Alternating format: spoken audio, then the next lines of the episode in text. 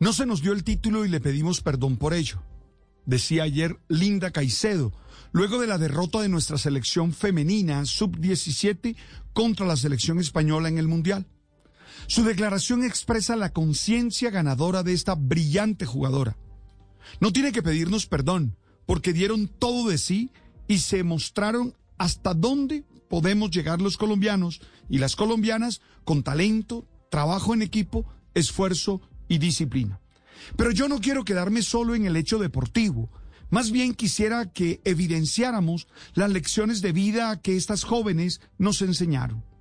La primera es el reconocimiento del poder femenino, tan despreciado por una sociedad machista que se niega a reconocer los límites y los prejuicios que esta posición mental y cultural causa.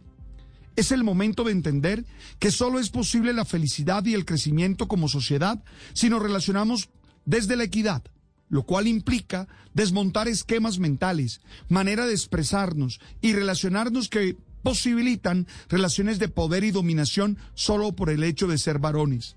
Otra lección es descubrir que los deportes, como las profesiones, no tienen género y que se requiere abrir espacios para que cualquiera los pueda desarrollar eficientemente. Pero la lección tal vez más fuerte es que todos, como sociedad, tenemos que comprometernos a que esta experiencia del fútbol y sus lecciones no se queden en lindas palabras, en intensos reclamos, sino que se traduzcan en decisiones de cambio y de equidad. La más evidente es el apoyo a las divisiones menores con la creación de equipos y escuelas de fútbol femenino que garanticen que el talento no se pierda.